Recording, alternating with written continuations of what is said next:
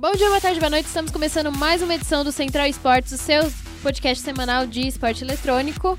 Meu nome é Evelyn Marcos, estou aqui com o Rodrigo Guerra. E aí, gente, tudo bom? E nessa edição a gente vai falar das principais notícias do esporte eletrônico na última semana. No giro de notícias a gente vai falar sobre a audiência pública que aconteceu lá no Senado Federal sobre a regulamentação dos esportes. A gente vai falar da Astralis que contratou a brasileira Teca para compor a equipe deles de FIFA. E a gente vai falar também do primeiro campeonato de Speed Drifters no Brasil que teve como vencedor Nancy. E no Momento Clutch a gente vai falar do Corinthians, que foi campeão da Pro League de Free Fire e já está no Mundial, junto com a Loud. A gente vai falar também da Nip Phase, que perdeu nas quartas da Pro League de Rainbow Six e a Navi foi a grande campeã.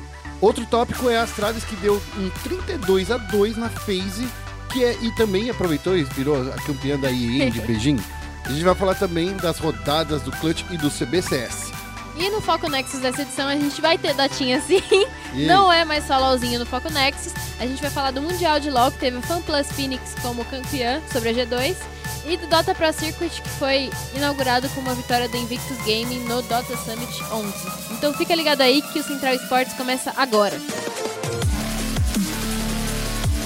Vai ser uma carnificina que parece digno de um overtime de uma final. E daí?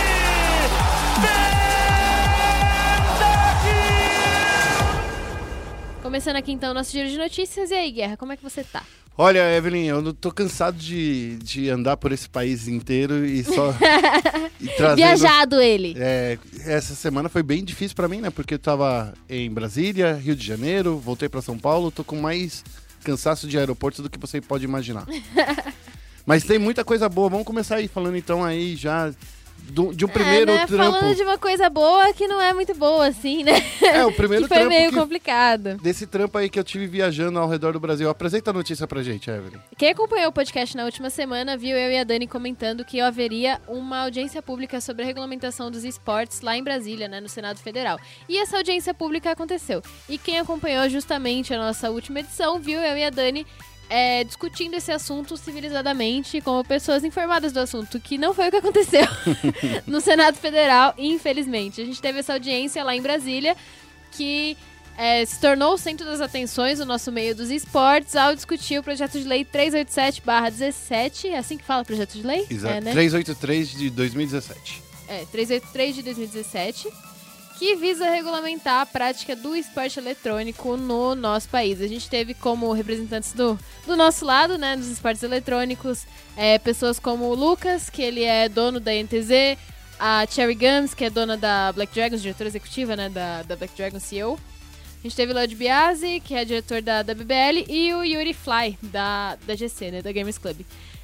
E a audiência, assim, não foi a lugar nenhum, né, Guerra? O Guerra tava lá em Brasília e ele vai contar pra gente um pouquinho como é que aconteceu lá. É, ah, só para explicar um pouquinho para as pessoas o que, que é uma audiência pública, a audiência pública ela tem duas funções, né, de apresentar algum, uma, alguma proposta para os nossos representantes, seja no Senado, seja no, na Câmara dos Deputados, né, na Câmara dos Deputados.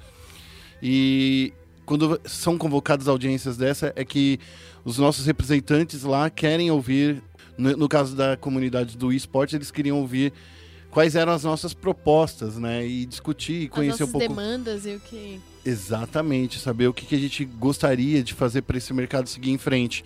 E no final das contas, é, como essa é uma lei que já foi aprovada, como a gente já disse em outros, em outros podcasts aqui no passado, né? Nem sei qual é o número que a gente falou da, de quando essa lei foi aprovada às pressas, foi em junho, mas eu não sei o, o número exato do podcast. E agora era a nossa al- alternativa, né? Nossa chance de, além de a gente se apresentar como cenário, como uma indústria, era a nossa oportunidade também de mostrar o que, que a gente pretende fazer. Porém, é, essa é a minha opinião. A parte de apresentação do cenário foi muito bem conduzida. É, todo mundo mostrou que o cenário do esporte ele movimenta muito dinheiro, ele tem, ele é muito sério, tem, tem muitas pessoas por trás, emprega muita gente, tem a parte social também que muitas empresas como a INTZ, a própria é, Games Academy e a própria Riot também Afro Games, né? Afro Games, todo mundo faz nisso. Inclusive o Lucas é, da INTZ apresentou que eles vão apoiar mais de perto o Afro Games, né? Então vão dar suporte ao Afro Games. Além disso, que a INTZ também presta parte do seu, dos seus esforços para a Cruz Vermelha, né? Então, assim, bacana essa parte, foi muito bem. Eu acho que isso ficou é, bastante cristalino, poderia dizer, para todo mundo que estava lá. Porém, dos oito representantes do, dos esportes que estavam lá, somente um, uma pessoa falou sobre proposi é, proposições e não era uma das pessoas que estavam perto da gente, né? Era justamente uma das pessoas, uma das pessoas que estavam falando era o representante, agora não vou conseguir lembrar o nome, me desculpe, mas era o representante da Federação de Brasília, é, Federação de E-Esportes de Brasília, que ele disse que não existe necessidade de existir uma confederação e que talvez as federações pudessem ajudar trazer o esporte para dentro dos estados, o que eu concordo também. Eu acho que o mercado de esporte está muito focado no sul e sudeste, principalmente São Paulo e Rio, né? Sim. Então, assim, eu sinto que nos outros estados do, do Brasil faz uma, uma grande falta de ter um apoio e um incentivo. E por isso as federações, segundo esse representante da Federação de Brasília, se faz necessária. Mas foi só essa única proposta que, que a gente ouviu, né? De melhorar o artigo 4 né? Que é um artigo que fala sobre confederações e federações, mas de resto a gente não teve nenhuma proposta. Era um momento, por exemplo, da gente falar assim, é, de colocar nessa lei coisas como quais são as contrapartidas do esporte. A gente precisa da, da ajuda do, da lei de incentivo ao esporte, por exemplo? A gente precisa disso? A gente, eu acho que não, porque como se trata de, de mercado de esporte e o esporte, querendo ou não, é uma ação de marketing das empresas que estão desenvolvendo jogos e fazendo campeonatos, eu acredito que não, não precisa do incentivo do, do apoio ao esporte para financiar esses grandes torneios. Porém, quem sabe usar esse patrocínio para levar o esporte para fomentar, né, o, fomentar a os... prática do esporte eletrônico, não necessariamente os torneios profissionais, mas a, a prática. A prática no, nos estados que onde o esporte não alcança, né? Uhum. É, faltou, por exemplo, falar sobre visto, sobre atletas que vêm de fora, né? Porque a lei do a lei Pelé, ela não não abrange o esporte, então assim, então quem vem jogar de fora, por exemplo, no League of Legends a gente vê diversos jogadores coreanos vindo é, aqui para o Brasil e a maioria deles vem com visto de trabalho CLT, não vem com visto de é, atleta. Então isso é um pouquinho mais difícil para você conseguir liberar todos os trâmites para esses atletas conseguirem as documentações para ficarem com essas documentações de dias. Tanto é que esse foi um dos problemas do Lucy, né, no, no início desse ano, né? No, no, no, início do segundo split do, do, do, League of Legends, que ele ficou sem visto, daí ele não conseguiu receber também um, um, o seu salário, porque ele não tinha carteira de trabalho. Então, assim. O Gisu teve esse problema também. O Gisu no... também teve esse problema. Então, assim, a gente vai vendo que existem é, fatores que poderiam ser aplicados para a lei do e-sport que elas nem foram discutidas. Felizmente, no dia 21 vai ter mais uma audiência pública, talvez a última desse ano. A previsão é que essa audiência seja a última, a não ser que a lei vá para uma, uma outra comissão. Atualmente, a, comiss é, a comissão que conta, é, toma conta dessa lei é a Comissão de Esporte e Educação. Essa comissão é liderada pela senadora Leila, né? E ela entrou nesse papo justamente para ouvir o, o que, que a galera diz. E já emendando um pouquinho com uma outra pauta que eu falei sobre. que eu fiz é, de lá do, de Brasília, a senadora não sabia do tamanho do cenário do esporte, né? Ela não sabia de tantos profissionais envolvidos, que existia preparação física e tal. E depois da carta da BCDE, da carta da Riot, da carta da Ubisoft, que ela descobriu do tamanho que era o cenário de esporte. Então, ela está muito mais exposta a ouvir o que, que são os esportes e talvez até apoiar a causa e trazer um pouquinho mais a expertise dela do cenário esportivo para fazer o que o cenário de esporte cresça também. Mas aí que tá, Evelyn, eu fico pensando que no final das contas, essa audiência do que aconteceu na última quinta-feira, no dia 7, foi uma audiência que ela ajudou pouco para o cenário. Ela poderia ter sido mais proposital, na minha, tinha podia trazer mais propostas e fazer a lei andar em frente. É, pra ser honesta, assim, o que eu acredito é que essa audiência foi um grande serviço pra gente. Eu não falo eu de acho... serviço, porque eles apresentaram, principalmente pro. Então, eu acho que assim. Com o que a gente viu na entrevista da Leila, hum. entrevista que, que o Guerra fez pra Leila, todo mundo convidado pra, pra ler lá no nosso site, na SPN, a Leila disse que quando ela era é, jovem, né, e antes dela começar a jogar profissionalmente, os pais dela falavam que ela só queria saber de jogar bola e que não queria saber de mais nada e, e, esse tipo de coisa, né? Que ela também sofreu preconceito quando ela começou a querer ser uma atleta profissional. E eu vi muito preconceito por parte do, dos senadores e muita desinformação e muita dificuldade em aceitar que eles tinham que se informar, né? Eu acho que você foi muito otimista nos seus comentários, né? Assim, minha visão, porque para mim isso foi um show de horrores do que aconteceu lá. É, a pauta ela foi é, desviada diversas vezes, né? Sim. Grande parte da audiência foi sobre se jogo de se jogo violento era esporte ou não, e pior, né? Se jogo violento era assim, tinha que ser legal ou não, né? Se tinha que. Se podia ser aprovado ou não. É, os senadores eles tiveram comentários extremamente assim. A, mais do que senso comum, achismo, né? Sobre Sim. jogos e sobre esportes eletrônicos. Usaram GTA de exemplo. GTA não, não existe campeonato de GTA, acredito usaram Mortal Kombat, né? Que Mortal Kombat é, é um esporte eletrônico, mas ele não é um dos maiores, não é o nosso maior exemplo, esse tipo de coisa. Falaram que era uma influência ruim para as crianças e, assim, falaram muitas coisas extremamente complicadas para parlamentares que deveriam estar regulamentando essa prática, né? Que deveriam entender para falar sobre. É. E eu achei isso extremamente complicado, assim uma mente fechada de um jeito que não deveria ser. É, principalmente o Renato Rocha, né, que foi um dos, dos senadores que estavam lá, é, foi uma das pessoas que, justamente foi a pessoa que colocou o artigo 2, que impede que jogos violentos se tornem esportes. Mas eu acho que, para a grande maioria, eu andei assuntando lá, né, é, sobre os esportes, eu vinha falando sobre como, como o esporte ele tá, ainda tem muita coisa para você ser definido. Essa coisa do, dos jogos violentos serem classificados como esporte ou não é uma outra coisa. Isso já acho que ficou claro, principalmente para quem está entrando agora na lei, principalmente os dois deputados que eu conversei lá também, que pediram para não para não participar da entrevista, da matéria, porque eles ainda estão se informando. Mas eu conversei com dois é, deputados lá e eles entenderam que isso não é uma parte de, de esporte, mas sim de classificação indicativa. Sim, com e, certeza. Então a, a, parte de jogos violentos realmente ela precisa ser melhor é, é, definida e definir como jogos violentos podem ser vendidos no Brasil.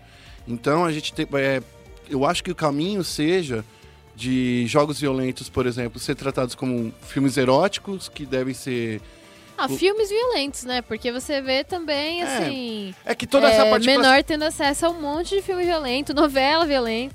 É, mas eu acho que toda essa parte de classificação indicativa, a novela, por exemplo, ela passa por uma classificação indicativa. A novela das nove, por exemplo, ela é classificação indicativa de 16 anos, Sim. né? É, esportes... Que não é proibida, né? Não é, não, não, é, não é, como um filme erótico, né? Mas a censura é uma coisa proibida no Brasil. A gente tem que entender uhum. a diferença. A classificação indicativa, por exemplo, ela, ela tem que ser colocada de, da seguinte forma: os pais é, recomendar é, serem os caras que comprem os jogos para seus filhos, né? Então, assim, talvez é, criar dispositivos para você é, não impedir crianças de comprarem, porque isso seria censura. Novamente, censura é uma coisa proibida no Brasil. Mas eu acho que, que assim, uma criança não pode chegar e comprar uma revista pornográfica, por exemplo. Hum, é? Então, tem esse tipo de, de limite já nesse tipo de conteúdo. Isso é? daí, é, é, essa é a grande, é a grande questão, porque. Gente, o é limite da censura ele é pouco. É, porque o que, que, o que, que é. É que no caso do, do, da pornografia, a pornografia vai de encontro com a lei de proteção à criança. Uhum. Então é, ela é proibida a venda para criança por causa da lei da criança, não por causa da classificação indicativa. Então, são termos é, que, que andam ali para você é, em paralelo, parece que é muito tudo igual, mas não é. São coisas diferentes. E a classificação indicativa, ela pode servir como ferramenta para os pais, por exemplo, para quando você chegar numa loja, não ter na loja, por exemplo, um GTA disposto para todo mundo comprar, chegar na prateleira e comprar. Talvez você colocar ser colocado atrás do balcão, alguma coisa nesse sentido. E aí a gente precisa rever toda essa, essa parte de classificação indicativa. Então é não só para jogos, mas por exemplo, o UFC, ele só pode passar na televisão depois da meia-noite. E isso é uma das coisas que está na classificação indicativa. que dá problema para algumas emissoras de televisão que colocam UFC antes da meia-noite. A não ser que seja o canal é, pago de TV a cabo, que daí você paga p- pra ver qualquer hora mesmo. Daí você que escolhe. Mas enfim, eu acho que, é, que alguns deputados, porque essa lei ela está prevista para entrar é, em trâmite já no, no Congresso, já no ano que vem, já em 2020. Mas até lá ela pode passar por outras comissões, né? A próxima comissão que pode receber essa, essa lei é a Comissão de Economia. E eu acho que ela ainda poderia passar pela, pela Comissão de Justiça, né? Para justamente falar sobre essa parte do, dos jogos violentos serem classificados como esporte ou não. É, eu até comentei no meu Twitter que eu acho que a, a discussão geral, ela tá é, em volta da classificação indicativa. Sim. Porque o Brasil não tá acostumado com classificação indicativa, né? A gente, a gente é acostumado, a gente é educado a lidar com novela das oito mesmo. Acho Sim. que é o exemplo principal, porque não existe um brasileiro que nunca tenha assistido Sim. novela das oito na vida. E assim, a gente aprende a acompanhar isso desde muito cedo e a ver coisas muito péssimas desde muito cedo e naturalizar isso, né? Então, eu acredito que os senadores, eles deixaram isso um pouco implícito, assim, na fala deles, É. de que eles não têm noção do que é classificação indicativa. O Brasil não tem noção do que tá é, disposto para menores e o que não tá. A novela dos oito não era pra tá, mas tá.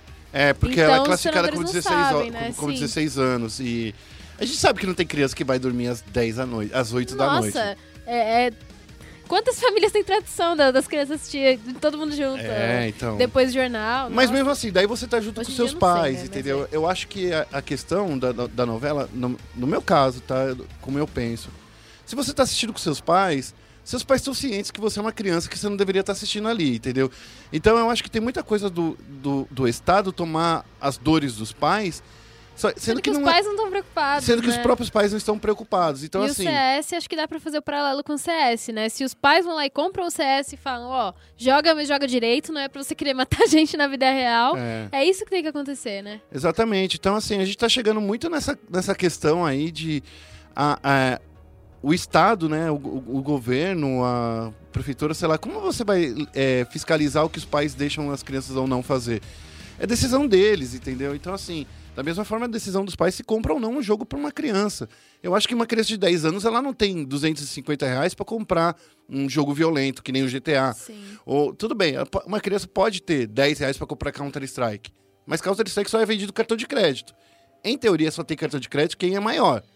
Então, assim, se você tem, tá dando acesso pro seu filho a jogos violentos, ou tá dando formas pro seu filho comprar é, jogos violentos, então aí o problema é seu, entendeu? Eu acho que a gente tem que passar pela essa coisa da conscientização, que a culpa não é o veículo, não é o game, mas sim a- o serviço que a gente faz com, com- com as nossas crianças. E eu acho que tem muita coisa errada acontecendo no Senado e no, no parlamento no geral, com a justificativa de proteger nossas crianças. É. Né? Sendo que na realidade não, não é bem isso, né? Não, não é esse o foco. Exatamente. Bom, mas enfim, agora dia 21 vai existir uma segunda.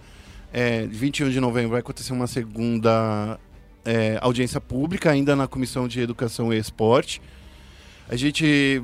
Eu pretendo lá, eu não sei se eu vou, porque é, vai ser um- uma época meio difícil, mas eu vou tentar. Mas mesmo assim, é, é, eu acho que existe muito para ser discutido ainda. A gente precisa literalmente de chavar o que é, é, discussão sobre classificação é, indicativa é, e o que é esporte. Sobre isso também, eu, eu gostei da defesa do do Léo, que ele fala uma coisa muito importante na, na, na notícia, na, na- durante a audiência, que os esportes de Counter-Strike, Rainbow Six, são todos praticados por adultos, né? Sim. Então, assim, isso fica claro que esses esportes, que o público infantil não é o alvo desse, desse, de- dessa, desse tipo de, de esporte. Porém, eu acredito que sim, de- é, já que é para maiores, talvez a gente tenha que classificar que as transmissões só possam acontecer depois de certo, determinado horário. Por mais que seja por streaming na internet, que- a gente tem que pensar na classificação indicativa de eventos ao vivo pela internet da mesma forma que a gente pensa da televisão, né? Aí, aí eu não sei. Eu acho aí que eu sim. não sei, não. Eu acho que sim, porque se, Se tem indi- classificação indicativa para televisão, na internet é pior ainda, porque na internet, literalmente, seus países não vão ter controle. Na televisão Mas tem. deveriam ter, né? Aí já é outra discussão. Não, mas, a- mas aí é assim, todo mundo tem o celular na mão e pode assistir o campeonato violento, entende, Evelyn? Então eu acho que, seguindo pelos horários da classificação indicativa, as transmissões de jogos violentos também deveriam seguir por esse caminho. Isso é a minha opinião, porque se vale para um UFC, tem que valer também pro Counter-Strike, entende? Não dizendo que todos os jogos tenham que começar depois da meia-noite, todos os torneios tenham que começar depois da meia-noite. Mas tem que ter um horário determinado, sei lá, depois de, sei lá, 10 horas da noite e serem transmitidos nesse horário, porque, querendo ou não, internet não é, não é uma concessão pública, mas a internet, ela tá justamente, a internet no Brasil, ela tem que seguir as normas brasileiras, entende? E, e isso, inclusive, quem produz conteúdo em qualquer esfera. Pelo menos essa é a minha opinião. Entendo, mas eu não concordo muito, não. Mas é isso aí. É isso aí, o mundo A é feito de ter- discordância. Exatamente. A gente vai ter, então, outra audiência no dia 21. Isso. E eu, pessoalmente, espero que os nossos representantes no Senado, né, os nossos senadores, se informem um pouquinho melhor sobre a pauta para a próxima discussão. É, eu já E- mandei muitos links para muitos deputados e senadores, espero que eles leiam com calma. Vamos esperar, então. Então, vamos para a próxima? Vamos. Partindo para a próxima notícia, a gente vai falar da Astralis que contratou a brasileira Teca para compor a equipe de FIFA. Porque a Teca, para quem não sabe, é uma jogadora de FIFA Ultimate Team e ela é a nova integrante da Astralis. A Astralis, para quem não sabe, é aquele grupo que com- comanda a Astralis, né? E a Future FC, que é onde a Teca está com- é, trabalhando agora, está jogando. De acordo com a notícia, a Teca é a nova integrante da Future FC e o dono da Astralis, um dos diretores da Astralis, né, o Casper Rivt, eu não sei falar esse nome. É o nome Dinamarquês. é H-V-I-D-T, não, não sei o que você falar. Então vou falar só de Casper, tá? Ele esteve em São Paulo no início desse ano e se deparou com uma enorme quantidade de talentos. Nisso, o clube resolveu fazer uma pesquisa do cenário nacional, o que levou a Astralis até a Teca, a jogadora que possui todas as qualidades de um verdadeiro profissional, diz o tal do Casper. Ela é um grande talento que não teve as condições ideais, mas mesmo assim conseguiu mostrar suas habilidades dentro do jogo, disse o Casper. Evelyn, você que Girl Power! você que é pro player de ser jornalista de esportes, o que, que você acha dessa contratação da Teca, né? Porque ela vem se destacando aí na- nas Weekend Leagues é, toda semana. Eu nem sabia que, que a Astralis estava de olho em alguém no Brasil. Então, eu não sabia que, que a Astralis estava de olho em equipe de FIFA, mas isso eu acho que é uma falta de informação minha sobre o cenário de FIFA, É, a Astralis né? tinha anunciado a Future FC em agosto né, desse ano. E já tem dois jogadores é, da- masculinos. Um, um cara é um inglês, o outro é um alemão. E daí o outro deve ser norueguês. Provavelmente, eu não sei falar agora dos três. Mas a, a Teca chega com a quarta integrante desse grupo. Ela vem se destacando bastante na, na Weekend League, que é o campeonato de Ultimate Team. E se você joga, vai bem no Ultimate Team, ou você é muito milionário, ou você é muito bom de bola. Porque para você conseguir as melhores cartas, né, os melhores jogadores, você tem que gastar um dinheiro no Ultimate Team. Não sei se você sabe como é assim que funciona. Ok. É, tá bom, explicando aqui pra Evelyn. E ela se- vem se destacando, ela parece que ficou duas vezes em primeiro lugar na Weekend League aí da, que a gente viu. E isso daí é um bom indicativo, né? Que tem mulheres jogando FIFA pra caramba no Brasil, né? Sim, muito, muito, muito legal essa contratação e eu espero que a Teca mande muito bem aí no, no time novo dela. Eu acho, acho que tem poucas estruturas no mundo melhores do que a da Astralis pra ela e vai mandar muito bem ainda. Espero ver essa moça campeã aí nos próximos Eu- meses. Eu só quero ler aqui uma aspas aqui dela, né? Que ela disse assim, até, a própria Teca disse assim, é realmente algo especial pra mim fazer parte de uma equipe profissional do tamanho do Astralis Group. Olha só, puxando papo já dos novos patrões. já aprendeu direitinho, né? Esperta. É, já aprendeu direitinho. Ter que ter- é, confiar no, no- no professor, seguir é, buscando os três pontos. É isso aí, Teca. É isso aí. É, só pra vocês terem uma ideia, aqui ó, já achei os nomes do- dos companheiros de equipe aí da Teca. Do, no Future FC, a Teca vai ter é, ao lado dela o Fatih Ustum, que é um dinamarquês, né? E o israelense Roy Feldman.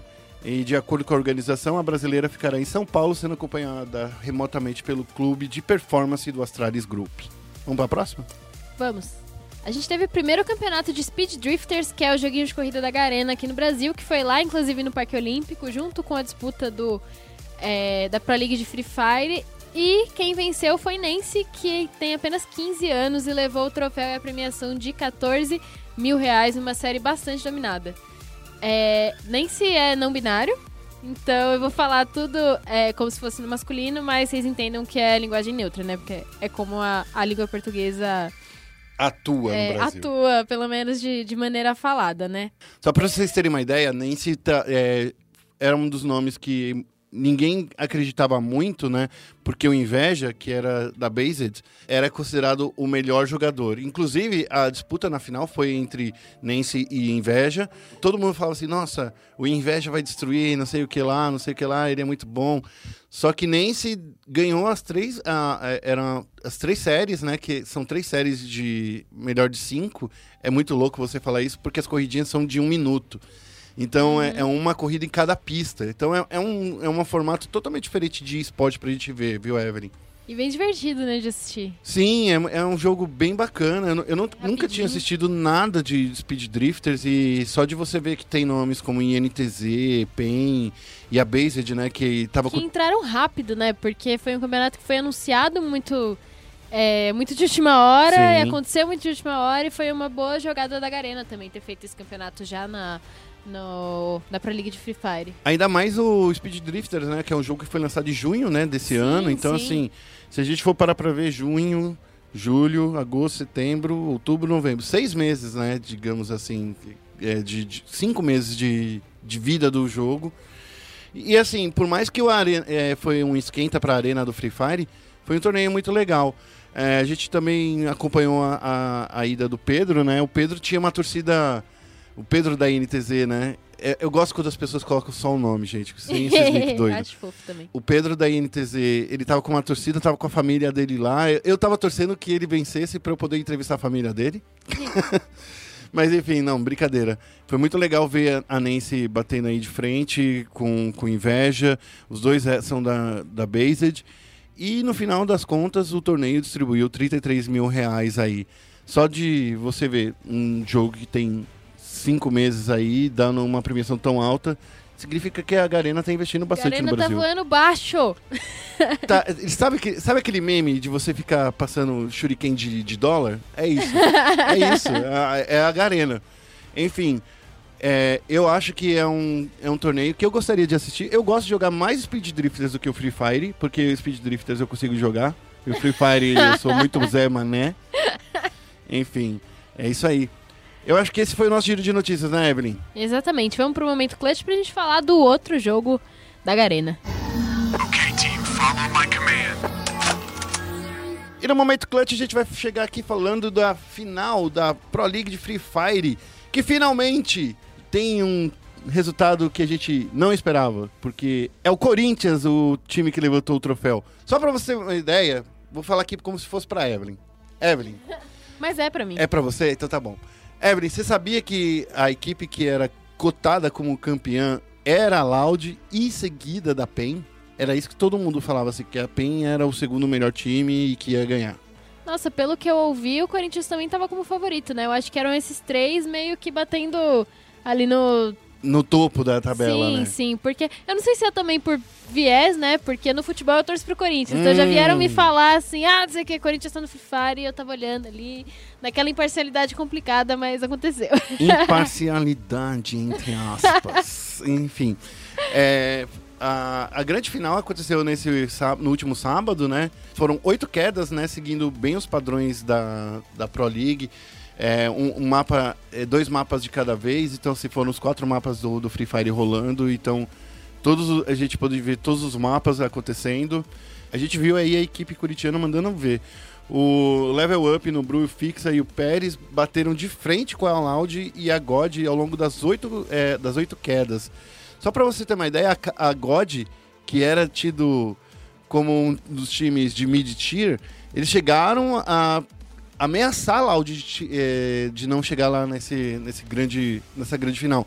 Sim, Porém- a God foi um dos times que bateu de frente em todas as quedas, né? Todas as quedas. Eles estavam avançando bastante. É, é- é engraçado, porque a, a, a God, pelo que eu entendi, era um time mais de retranca e esse time de retranca acabou se tornando a W7M e a Black Dragons, tanto é que a gente vê pelos resultados, né, de- da pontuação, depois a gente vai falar um pouquinho na pontuação. E a God, para tentar ir pro Mundial, tava indo pra frente, indo pra cima de todo mundo. Mas é claro, né, que os meninos aí do Corinthians e da Loud, que são os maiores times de torcida aí, é, Loud, Corinthians e PEN, né, pode falar que nessa ordem era quem levantava o, tor- o torneio, né, quem, cada bate, cada, cada pontinho que eles conseguiam, eles O levantavam a arena. gritando bastante. Eles gritavam. E era engraçado que sempre é, que a Loud vencia as partidas, né? Que teve duas, duas rodadas, duas, duas quedas que a Loud venceu. Parecia que era a grande final que já tinha acontecido, sabe? Porque era uma gritaria ensurdecedora lá na Arena Carioca. Foi bem bacana ver isso de perto. Deviam trazer pra Arena Corinthians aqui. Ó, Deviam trazer o Free Fire isso. pra Itaquera.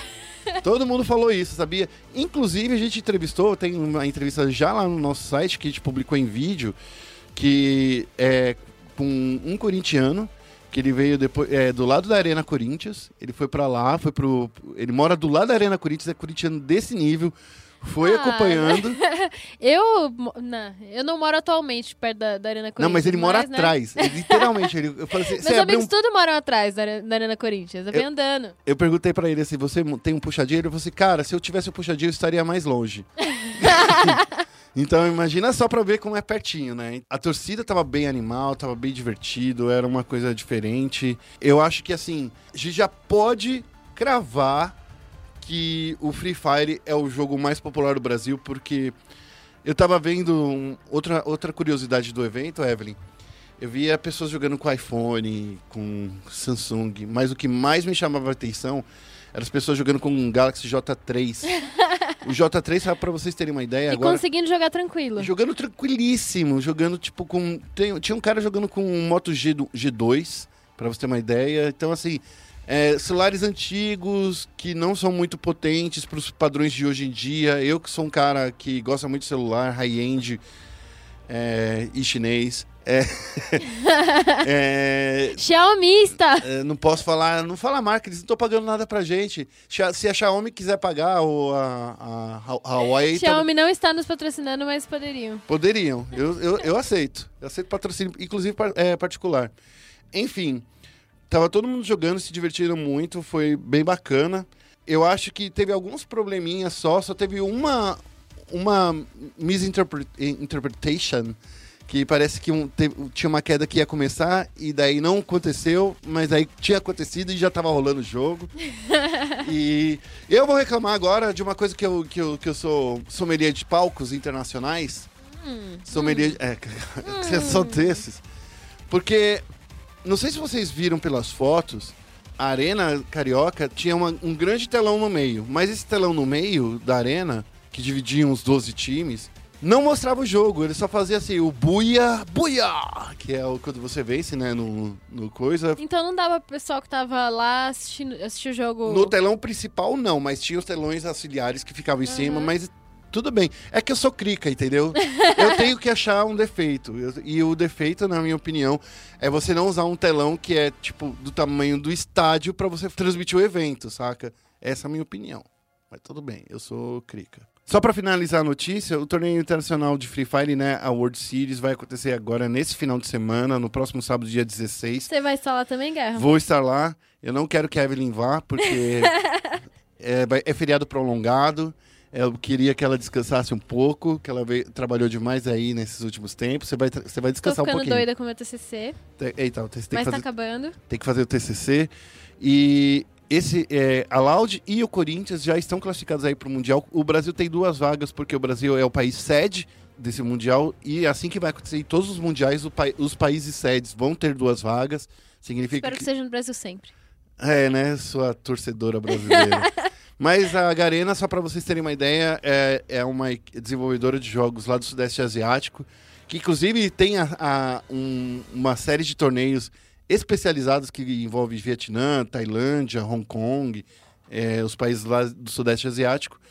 E esse campeonato aí que vai trazer aí no, no- nesse final de semana vai dar 400 mil dólares de premiação para dividir entre seus 12 participantes. O Brasil vai ter um pouquinho de dinheiro a mais porque a gente vai participar duas vezes. É isso aí. Isso aí. Vamos torcer aí para a Lounge e para o Corinthians. Fica de olho lá no nosso site, tem muitas matérias em vídeo com os influenciadores, com os jogadores e com a torcida do que aconteceu na, na final do brasileiro, né, da Pro League Season 3 do Free Fire. E fiquem divertidos, se divertindo com esse novo joguinho de celular.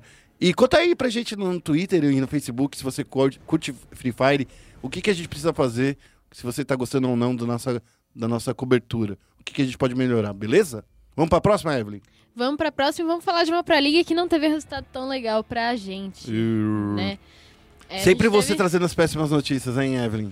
Infelizmente, jornalismo é isso. Rindo de desespero. É, a gente teve a grande final da Pro League de Rainbow Six, da temporada 10 da Pro League. E a gente contou com dois times brasileiros que tiveram uns problemas de visto. Você, você também que acompanhou a última edição do podcast, acompanhou a gente falando disso e não deu certo o visto de todos os jogadores. Quem substituiu o Ion foi o Nine, que é um jogador aí multi-experiente em, em esportes. Ele já jogou Battlefield, ele já jogou Apex, ele tava jogando Apex, inclusive, ele já jogou PUBG, já jogou várias coisas profissionalmente e ele voltou pro Rainbow Six um pouquinho pra completar pra phase. E a NiP recebeu três dias antes da Pro League a notícia de que o Júlio e o Kamikaze tiveram seus vistos negados, então eles não puderam ir pra lá. E dois espanhóis, o Polo e o Barros, completaram aí pra NiP. Tanto a NiP contra a FaZe caíram na primeira chave. A FaZe tomou um 2x0 para Dex Zero e a NiP tomou um 2x0 também para Reciprocity. Os dois jogos, no entanto, foram bem parelhos. Para quem tava com complete, chegando assim, meio que de última hora, improvisado, eles jo- jogaram bem. Não foram jogos é, one-sided, né? Não foram jogos unilaterais, nem é, stomp. É, no jogo da FaZe foi 7 a 5 para Dex Zero no banco e 7 a 4 no consulado. E no da NiP foi 7 a 3 no litoral e 8 a 6 no consulado. Então eles jogaram o que eles conseguiram, né, nessas condições. E quem ganhou no final foi a Natus Vincer e a Navi, que é, adquiriram a line de Rainbow Six há pouco tempo. E eu quero falar mal. É. Falar mal não, né? Mas criticar o que aconteceu, porque eu acho que é um desrespeito muito grande você fazer um campeonato de seis meses, né? São quase seis meses a Pro League no total, e você não dá condição para que os jogadores é, vão até o seu campeonato internacional que eles se qualificam, né? Porque a Pro League é um campeonato muito puxado, que tem dois jogos por semana, né? Os meninos eles se preparam todos os dias praticamente e para que eles consigam é, jogar esse campeonato internacional. E eles não conseguiram por problemas externo, externos a eles, né? Que foi a dificuldade de conseguir o visto para o Japão. Enfim, problemas com a ESL, como a gente noticiou, na semana passada. E para quem não ouviu, teve algumas brigas entre a ESL e os managers da, da FaZe e da NiP, em que eles falaram que a ESL é, disse que ia auxiliar na emissão dos vistos e acabou não auxiliando. Então, assim, muito complicado, extremamente complicado o que aconteceu e eu acho que é inadmissível. É, o lance do Japão, que o Japão tem um- uma política de vistos muito particular, né? Porque aqui no Brasil a gente tem muitos descendentes de, de japoneses, né? A gente recebeu o, a, a gente tem a maior colônia japonesa fora do Japão, do- no mundo. E tem muita gente que vem sai do Brasil para ir trabalhar no Japão e fica em colônias brasileiras que tem no Japão também. E por causa disso, o Japão ele, ele é muito cuidadoso para quem libera visto. Tendo em vista isso, por que, que a ESL não começou a, a- a esse, essa- esse lance de papelada tipo há dois meses atrás, sabe? Com os quatro primeiros colocados começando a falar assim: ó, gente, vamos tentar o visto para os quatro primeiros colocados aqui. E daí a gente tira o visto para todo mundo, desses quatro primeiros aí, pra gente ter essa garantia, né, de que a gente vai conseguir mandar todo mundo. E daí, no final das contas, eu acho que é é só desorganização. Não tem desculpa, porque do jeito que a gente perde o nosso po- potencial, a gente já não tá com melhor, os melhores times do mundo. Tirando aque- é, quem ouve meu discurso. O complicado é que ninguém saberia, né? Pode ser que, o- que os times fossem muito bem nessa Pro League, mas a gente nunca vai saber, justamente porque É, a então. gente não teve o nosso potencial completo. É, então, eu- só queria me desconversar, porque eu, eu falava do início desse ano que o Brasil era a Coreia do Sul da- do, do Rainbow Six e acabou se mostrando que não, que a gente tá bem Acho que o longe. Brasil é o Brasil. O Brasil é o Brasil do, do, do, do- do Rainbow Six. Mas assim, a gente vê, né? A Ninjas e Pijama, a Ninjas e Pijamas e a, e a FaZe são equipes que sempre são em torneios internacionais. eu acho que praticamente. Acho que só teve um campeonato esse ano que a Liquid foi pra fora, né? Representar o Brasil. Eu não lembro de nenhum outro torneio aqui que a gente tinha. é só- eu só lembro do. Geralmente a Nipia fez mesmo, e quando tem quatro Daí vai é, a Liquid. vai a Liquid e a Immortals, É, geralmente. então. É, foi assim, inclusive, lá no Six Invitation, né, no início desse ano. Enfim. é, e, e tá aí, gente. Outra coisa, só pra vocês lembrarem. Esse é um dos motivos porque o Japão não recebe muito torneio internacional. Porque a política de imigração japonesa, ela é super, super... de- Rigorosa, é, né? rigorosa. E pra qualquer país do mundo, não é só pro Brasil, tá? É pra qualquer país do mundo. É, eu acho que apenas para os Estados Unidos que não existe é, Estados Unidos e Europa, para alguns países da Europa, não são todos, que não existe exi- eh, exigência de visto. E mesmo assim, é por isso que não tem muito torneio lá, porque é, é complicado, é um país pequeno, que tem um problema muito sério com o emprego, né? Eles, estão sempre naquele limite lá de, de, de desemprego no, no, no Japão de 6%, que é muita coisa para uma população tão pequena quanto a do Japão. E aí eu queria só que a gente ficasse, repensasse, poxa, o Japão é, é a terra do esporte? Claro que é. O esporte nasceu lá por causa dos jogos de luta, né? Do Street Fighter, coisa e tal. Já, nos anos, já em 89, coisa e tal. Mas assim, esse é um dos motivos que não, por que não existem tantos torneios no Japão. Porque a política de imigração é difícil. Vamos ver, vamos esperar que, não que isso seja da última vez, mas que da próxima vez que exista um torneio no Japão, que os organizadores realmente ajudem. Porque mandar equipes desfalcadas é a mesma coisa que não mandar. Por que, que você mandou Sim, então essa com equipe? certeza. Por que, que você mandou essa equipe? É, um- é um desrespeito tão grande com o trabalho da equipe, Não com só o com trabalho tra- da staff inteira, dos jogadores, de todo mundo, Não só com a torcida. equipe, mas com o próprio torneio. O, Sim. o próprio torneio, ele perde força porque, tipo assim... Você não tem todos os times com a força total ali, né? Exato. Você perde competitividade. Foi isso que aconteceu no Major de Counter-Strike no, no meio desse ano, por exemplo, que a gente teve aí um torneio que, infelizmente, tinha um MIBR com três jogadores só da line principal, né? Todos destreinados, ni- ninguém jogando tudo. Um Astralis que tinha voltado de um, de um problema completamente zoado de dor de cabeça de, de, de saúde, mas conseguiram levar o troféu de qualquer forma. Mas mesmo assim, vamos pensar melhor aí nesses torneios, gente. Vamos... Torneio que não, que não tem o time completo, que vai com complete, ele só perde o brilho. E, sei lá, na minha opinião, não era pra isso acontecer de jeito nenhum. É falta de organização dos organizadores. Olha só, os desorganizadores. Muito complicado. E Excel, como diz a Dani, pague o aluguel. Paga aluguel.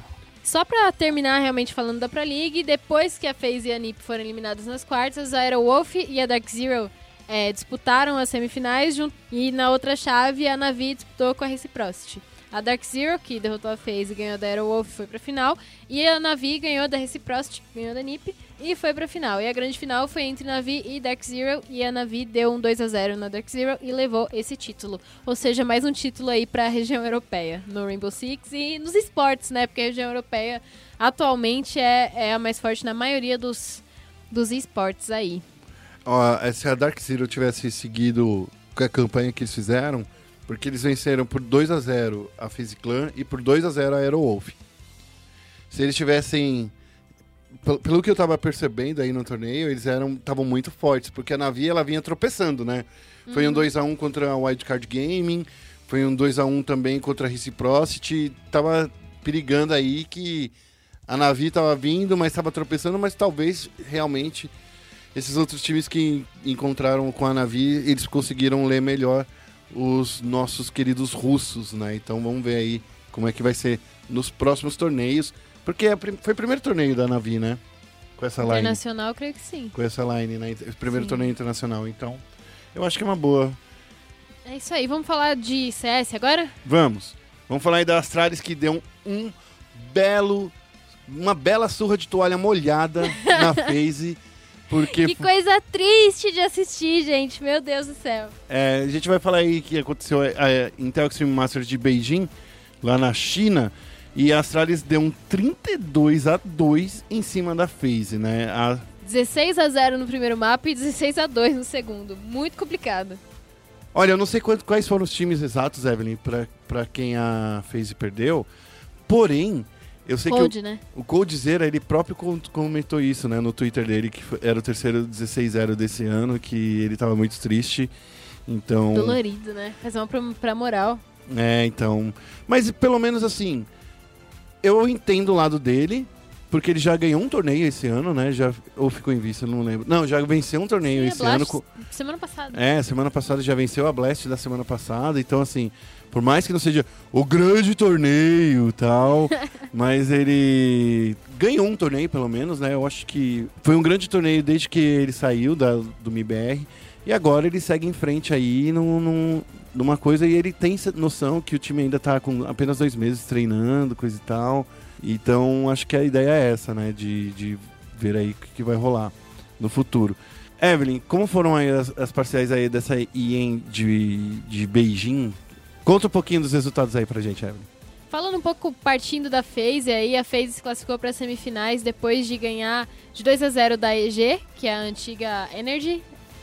É, eles perderam para Vitality, que foi o outro time é, semifinalista, mas eles acabaram é, se classificando, vencendo a EG de novo na, na fase de grupos. Eles foram para semifinais, em que eles pegaram a Astralis, tomaram esse sapeco, Nossa, é- essa, essa surra de toalha molhada. você gostou dessa, dessa minha, no- dessa minha nova? Gostei, gostei, Ok. gostei. É, e na outra chave, a 100 Thieves venceu a Vitality. A 100 Thieves era a Renegades. Bom, é, É bom deixar lembrar isso, isso. claro, sim. E a grande final foi entre Astralis e 100 Thieves, em que a Astralis ganhou de 3-0. Sapecou também um pouquinho a 100 Thieves. Eles venceram a Vertigo por 16 a 14, a Nuke por 16 a 5 e a Train por 16 a, a 3. Meu Deus do céu. É, assim, a Astralis tá. Eu acho que isso é, evidencia uma outra coisa, que é de que a Astralis tá voltando a ser um time muito, muito, muito forte, que a gente tem que ter um pouquinho de medo aí do que a Astralis vai mostrar para as próximas é, disputas, os próximos campeonatos, principalmente os próximos Majors, né? Esse time não morreu, esse time tá vivo, mas ele não é imbatível, então. Nível de CS só aumenta e é muito bom assistir CS. Só pra. é, eu, eu acho que assim, a Astralis que tinha perdido, inclusive, por 16 a 0 pra própria FaZe, tá? Eu acho que eles estavam com muita, muita raiva lá na.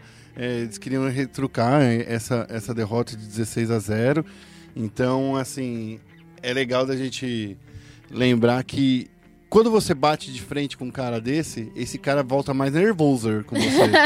Quando- Motivado! é, volta, é, a motivação foi total ali para para Astralis. Então eu acho que assim, toma cuidado aí, ô Marcelo. Marce- eu gosto muito de fa- chamar os jogadores pelo primeiro nome, né? Marcelo é o Codizeiro, gente. Exato. Então, assim, Marcelo, toma cuidado aí, porque você tá, tá, tá se virando aí errado, hein?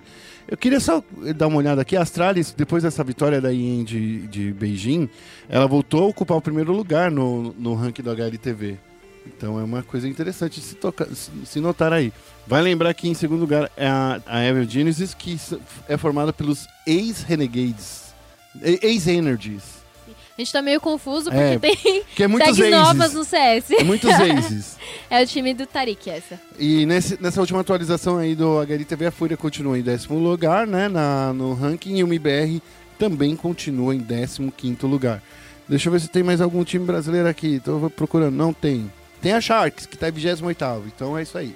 É isso aí, só pra terminar o momento clutch, a gente vai passar as últimas rodadas do clutch do CBCS, que são os torneios brasileiros de Counter-Strike. É, na última rodada, a W7M ganhou de 2 a 0 da Isurus, a Detona e a PEN empataram isso na segunda-feira, dia 4. Na quarta-feira, dia 6, a Detona é, perdeu para a Red por 2 a 0 e a Isurus ganhou da PEN de 2 a 0 também.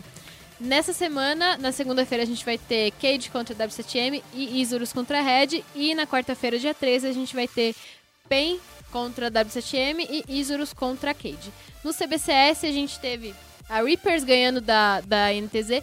É melhor de um, mas é melhor de dois, né? Então eu vou passar o resultado geral. A Reapers ganhou da NTZ por 2 a 0 A Redemption ganhou da Skulls por 2 a 0 também. A Evidence ganhou da Uppercut e a Imperial ganhou da Black Dragons. Nessa próxima rodada, que vai começar no dia 14, que é uma quinta-feira, a Redemption vai enfrentar a Imperial, a Reapers vai enfrentar a Uppercut e na sexta-feira, dia 15, a INTZ vai enfrentar a Skulls e a Black Dragons vai enfrentar a Evidence. Eu queria deixar só uns comentários sobre a CBCS Clutch. Comente. Na última La League, eu tive uma conversa com a Kami, que tá lá no no nosso site, na SPN, a conversa, e ela me deu um ponto de vista muito legal sobre esses campeonatos, esses nacionais que a gente tem no, no Counter-Strike. Ela falou que os dois são muito válidos, porque o CBCS ele tem um papel muito legal de apresentar o Counter-Strike pro público, de alguém que tá passando o canal e ver, nossa, o que, que é isso, o que é esse campeonato, e ver que ele tá lá passando na TV, assim como os campeonatos que a gente tem aqui na SPN, né? Ele é muito interessante nesse sentido e o Clutch ele serve mais como é, um campeonato para a comunidade, né? Para quem já tá envolvido nos esportes. Então, agora eu apoio os dois campeonatos e apesar de todas as questões burocráticas que envolvem eles, eu acho que eles são muito positivos aí para a comunidade e eles devem ser acompanhados pra gente, porque também são jogos muito legais de assistir. Vamos focar o Nexus, Guerra? Vamos focar o Nexus, pelo amor de Deus. Bem-vindo a Summer's Rift. E no Foco Nexus a gente vai falar da FPX que venceu a G2 e se tornou a grande campeã mundial de League of Legends do circuito de 2019. Queria dar um gritinho de felicidade, mas eu tô um pouquinho triste que a G2 perdeu. Finge que tá Aqueles animada. psicopatas que perderam rindo. Ah, não, não- não- calma. Melhor perder rindo do que vencer chorando. Gostou? Gostei, gostei. Você gostou? Então, assim, Eu gostei. olha, no último domingo aconteceu aí a grande mundial do League of Legends, né? A grande final. O torneio que já tava durando mais do que deveria, porque, pelo amor de Deus. Não, por mim tinha mundial todo dia. Ah, não, pelo amor de Deus. Igual um, o Biel. um mês e, um mês e duas semanas, Evelyn. Pra um torneio. Maravilha. Tá, tá maior que a Copa já. Podia ser o ano inteiro. É, um ano inteiro só tem um mundial. Só ele. Exatamente. Então tá bom. Daí junta todos os times do mundo. Exatamente, pra rinhar. No- olha esse legal. Teve uma vez que eu acho que isso saiu do meu Twitter também, que sugeriram de fazer uma rinha de entre o sétimo e o oitavo de todas as ligas. Olha só. hein? Imagina, é, CNB e Team One jogando contra os tier 20 da, da UPL e da, e da Coreia. Da hora isso. Incrível. Gostei é isso aí, da ideia. Crescimento pro cenário. Pra saber quem é o melhor do pior. É isso aí. Não é? Sim, Entre os piores, certeza. quem é o melhor? Só que daí, e o pior dos piores? Também define esse torneio. Sim, com certeza. O melhor dos piores e os pior, o, pior- o mais pior de ruim. Gostou desse, desse superlativo que eu Sim, fiz? incrível. Mas vamos falar os melhores, então, Vamos falar dos dos melhores melhores, do né? aí. O do Embi finalmente conseguiu beliscar lá o seu, a sua taça de campeão mundial, conseguiu conquistar esse título depois de muitos anos de, de empenho, né? Do Embi é um jogador e foi bem legal ver ele campeão. Uhum. É, mas na minha opinião, quem, quem destruiu o jogo foi o Tian. Com certeza. Porque o Doembi e o LWX. O LWX, vou te falar, ele foi, foi o segundo melhor do mundo, na minha opinião. O, o melhor ainda foi o Tian, porque sem o Tian, a FPX, eu acho que eles não iam fazer o que eles fizeram, essa destruição de mapa. Eles leram muito bem o, como é que o Yankos joga, então assim. é, eu não acho que todo mundo jogando meio que a culpa pra cima do Caps e pra cima do Perks. Claro, eles não estavam nos melhores dias deles, mas. Eu acho que foi mais mérito da, da FPX do que realmente um demérito da G2, É. sabe? Eu acho que a G2 jogou o que eles tinham que ter jogado e foi um, Ah, foi não, um jogão, mas eu partida, esperava um pouquinho mais, né? aquela primeira partida que, que o Caps jogou de, de Pike, que, pelo amor de Deus, gente, é por isso que o Pike não é jogado na rota. Vocês aprenderam por quê? Porque ele não tem pressão, é só por causa disso. As habilidades dele não causam dano em tropas, e ele não consegue limpar, e é por isso que, que, ele, que ele se ferrou desse jeito. Tá explicado agora o motivo. Precisou o melhor mid laner do mundo, o segundo melhor mid laner do mundo, pode ser? O segundo melhor? Tá, ok. o segundo melhor mid laner do mundo, O levando é essa Perks. taca. Não, o melhor atirador é o Perks, né? O, o Perks é o, ter- é o terceiro melhor mid laner Melhor, do mundo então, e, o, e o melhor atirador. É, melhor Zaya, né? é, então assim... Tirou a Zaya do Perks, não deu Não, não, não fala isso não. Não fala desse jeito. Não, não, não. não fala- Desculpa, desculpa, eu sou fangirl do Perks. É, então, mas enfim. ah, foram três partidas, né? Foram, placa- É o terceiro 3x0 que a gente fala nesse, nesse, nesse final de semana, Evelyn?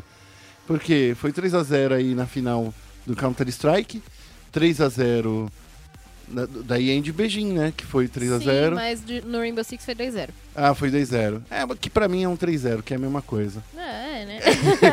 Duas partidas é, com finais não tão disputadas assim, digamos assim, né? Sim. E o, o e mais um 3 a 0 aqui. O que aconteceu ne- nessa partida, nessas partidas é que a gente viu o melhor, sim, da, da G2. Infelizmente, esse o melhor da G2 não foi o, o, o melhor que a gente queria ver. Não foi suficiente, né? Não foi suficiente porque eu acho que o Tian tirou tudo, tudo, tudo, tudo, tudo, tudo, tudo, tudo, tudo, tudo, tudo, e mais mais um pouquinho. É, soube ler demais o Ianco, soube como neutralizar ele, porque se não fosse o Tian, talvez a Fênix Plus não seria tão dominante assim. A Fênix Plus eu sinto que eles tiveram uma, uma evolução durante o torneio, porque na fase de grupos eles penaram um pouquinho. Inclusive, o Doembi falou para pro Tyler lá na, na SPN Sports Internacional, nosso querido Fião, né, o Fion Fire, o Tyler Esberger, que a Phoenix Plus sempre foi é, jogou contra a torcida e que isso era uma das coisas que eles já estavam acostumados de jogar contra uma torcida tão grande e que isso daí para eles só foi mais uma segunda-feira, né? Mais um, mais um domingo, na verdade, né? Porque todos os, ah, ah, os torneios que eles jogam, toda a LPL, só para você lembrar, toda a LPL é presencial, né? O, o campeonato Sim. inteiro é presencial. Tem jogo todo dia. Tem jogo todo dia da semana. E eles falaram aí que, tá, que sempre torceram contra eles, inclusive a grande final eram 60 mil pessoas con- torcendo contra eles, porque todo mundo torcia para RNG, e eles foram lá e acabou a calou a boca de toda a população chinesa. Tá bom assim? Todo mundo. Todos um trilhão dois, de pessoas torcendo contra eles, eles calaram todo mundo. 2 bilhões e meio de pessoas. É, enfim, é, vale a pena fazer um recap aí desse, desse Mundial, porque só para vocês terem uma ideia, a Fan, a Fan Plus ela veio de uma série que foi um 3 a 1 contra a Fnatic, foi um 3 a 1 contra a Invictus Gaming e um 3 a 0 aí em cima da G2. Já a G2 ela fez um 3 a 1 em cima Foi da tudo 3x1. Todas as séries dos playoffs foram 3x1, menos a final, que foi 3x0. Eu esperava que fosse pelo menos um 3-1zinho. Se fosse o 3 1 já seria melhor, né? Sim, sim, daria um pouquinho mais de jogo. Eu queria falar um pouquinho sobre, sobre a FanPlus e sobre a, é, as potências chinesas nesse Mundial. É, eu acho importante a gente ressaltar que a FanPlus é um time de novatos, Sim. né? É um time que não é medalhão da, da EPL, apesar da, do, do Embi ser um jogador... Do Embi, assim como todos os outros jogadores, sendo jogadores que batalharam muito pra estar lá onde eles estão, assim, jogaram por muitos anos até chegar na FanPlus e até chegar no, no Mundial e vencer. E eu acho que aqui no Ocidente a gente ficou tão empolgado com a G2 que a gente não percebeu o avanço chinês e a gente acabou dando uma subestimada, de certa forma, nos times chineses, né? Você É fala isso extremamente- por você mesma. Porque o GSTV tava falando que era Fan Plus desde da, da- da- das quartas de final. Mas tô falando da narrativa que o Ocidente Ah, tá, criou, tá, tá. não que o GSTV criou. Né? A gente viu toda essa, é, essa euforia pela G2 aqui no, na comunidade, sendo que era uma coisa que, assim. Realmente o G2 estava jogando muito, mas não era o único time jogando muito. E foi um pouco desrespeitoso por parte de todo mundo falar que a, a final antecipada era entre a, a G2 e a SKT. E atualmente eu acredito que se fosse invertido, se fosse uma é, IG contra SKT, SKT contra a FanPlus ou o contrário, podia ser que a gente tivesse uma final chinesa até nesse Mundial. A EPL tá muito forte, cada vez mais forte. Eu gosto da ideia deles serem os title contenders, né, desse Mundial. E é uma liga que vale a pena acompanhar e acompanhar cada vez mais de perto, né? Eu tô de saco cheio, porque a- a- o torneio da, da, da China acontece à noite deles, no meio do meu expediente. que daí eu não consigo Acontece ver. de manhã, a partir de umas 7, 9 da manhã. É, então, não é? eu tô vindo pro trabalho uma hora dessa. Eu não Não consigo dá assistir. pra ver, não dá pra é, ver. então, então, chateado. Mas tem no final de semana também, se você quiser É. acordar às 7 da manhã pra assistir jogo de LOL. Enfim, né? Bom, a gente já sabia que o, a Europa já não estava vindo de, um, de uma fase tão boa. A, a G2 se classificou em segundo no grupo deles, ou Evelyn? É, Foi, mas foi porque eles escorregaram aí nas últimas séries, né? Eles É. lideraram o grupo deles durante toda a campanha da fase de grupos e aí no eles perderam a última série contra a Griffin e aí eles fizeram alguma clã fiesta de psicopata que eles fazem e, e perderam pra Griffin de novo e acabaram no, no tiebreaker, eles ficaram em, em segundo. Mas no final das contas foi uma grande, foi uma grande final. A gente conseguiu assistir tudo. Acho que foi Queria que bacana. tivesse mais jogos, queria que a Judeu tivesse dado mais trabalho, mas foi legal, sim. Mas foi- quem era, tava de plantão digno, talvez não queria é, trabalhar tanto. quem é que tava no plantão era a Dani, né? Era a Dani. Então, Mas foi justo, foi uma foi uma final bacana pra uma temporada legal. uhum. É, no final das contas aí a gente vê aí, eu acho que de qualquer forma, duas vezes aí é, Europa como vice-campeã mundial, isso não é um demérito pra gente, na verdade eu acho que por muito tempo o LoL foi dominado pela Coreia, era Coreia e China ou LMS, a gente nunca tinha os nossos ídolos, né, é, entre os melhores do mundo, nenhum ocidental, Agora a gente tá aí, ó. Eu acho que a gente tá, por mais que tenha sido um 3 a 0 a gente tá brigando aí pelas cabeças. Quem sabe no Mundial de 2020, que a Riot falou que vai ser o maior Mundial de todos os tempos, o maior evento de, entreten- de entretenimento do mundo. Quem sabe nesse Mundial aí a gente não volte mais forte e daí faz o que, que os, os chineses fizeram. Né? O Ocidente vai lá e ro- ganha deles em casa para calar 2 trilhões de pessoas da China, né? En- Sim. Enfim, vamos falar da do último assunto aí do Foco Nexus, Evelyn? Vamos, que na realidade é um foco Ancient, né? Exato. É, o Dota Pro Circuit foi inaugurado nesse final de semana com o Dota Summit 11, que é um minor de Dota, que teve inclusive um time brasileiro, a PEN, mas que não foi lá muito bem, né? Tava só molhando os pezinhos realmente nesse campeonato. É, quem ganhou esse campeonato foi a Invictus Game, que parou nas semis no LoL, mas conseguiu vencer ali no, no Dota. Invictus, ela tá tentando voltar pro cenário de Dota, ela participou do The International 7, mas eles estão ali na, na briga, uma equipe chinesa, né? Na briga pra voltar pro topo do, do Dota 2 e começou já bem vencendo esse Data Summit e, e acumulando pontinhos no Dota Pro Circuit.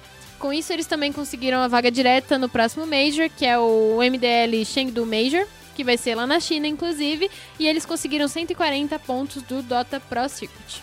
É, a Chaos, que foi a vice, conseguiu 120 pontos, a Hellraisers 110, um time sem tag conseguiu 90, que é, acredito que seja um time novo aí nesse no cenário de Dota. NiP e Geek Fam conseguiram 60 pontos e a Pen Gaming, nossos brasileiros e a Edge Fining conseguiram 40 pontos. Só pra dar uma passadinha aí pelo Dota Pro Circuit.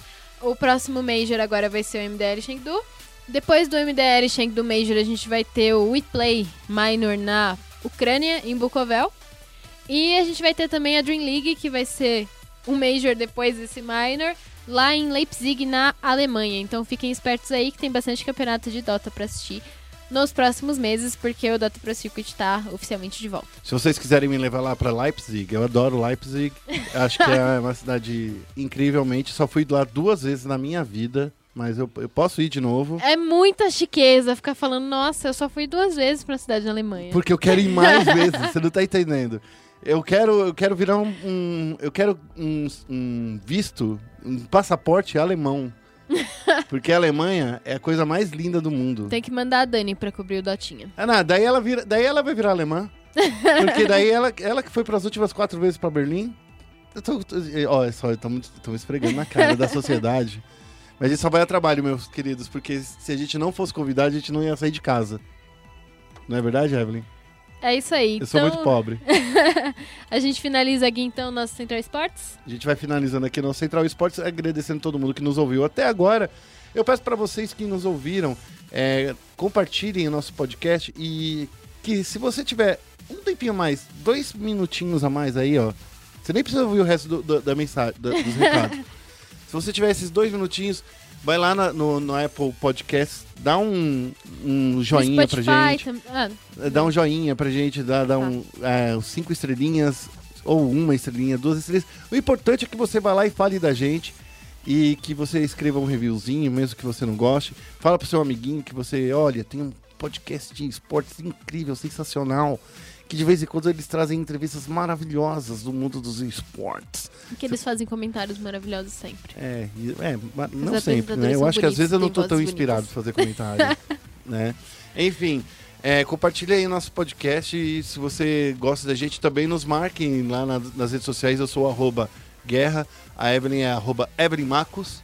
Exatamente. Evelyn com L, Y-N, M-A-C-K-O-S ou Evelyn com dois N's, que você já me acha. É, se você procurar lá, no- no- entre as pessoas que eu sigo, eu só sigo a Evelyn, é a única Evelyn que eu sigo. então, pode, pode pegar. Me seguir, já clica nela em seguida. É, queria também pedir para vocês seguirem o arroba ESPN Esportes BR, tanto no Facebook quanto no Twitter, porque É lá que a gente divulga as nossas principais notícias do mundo do- dos esportes eletrônicos.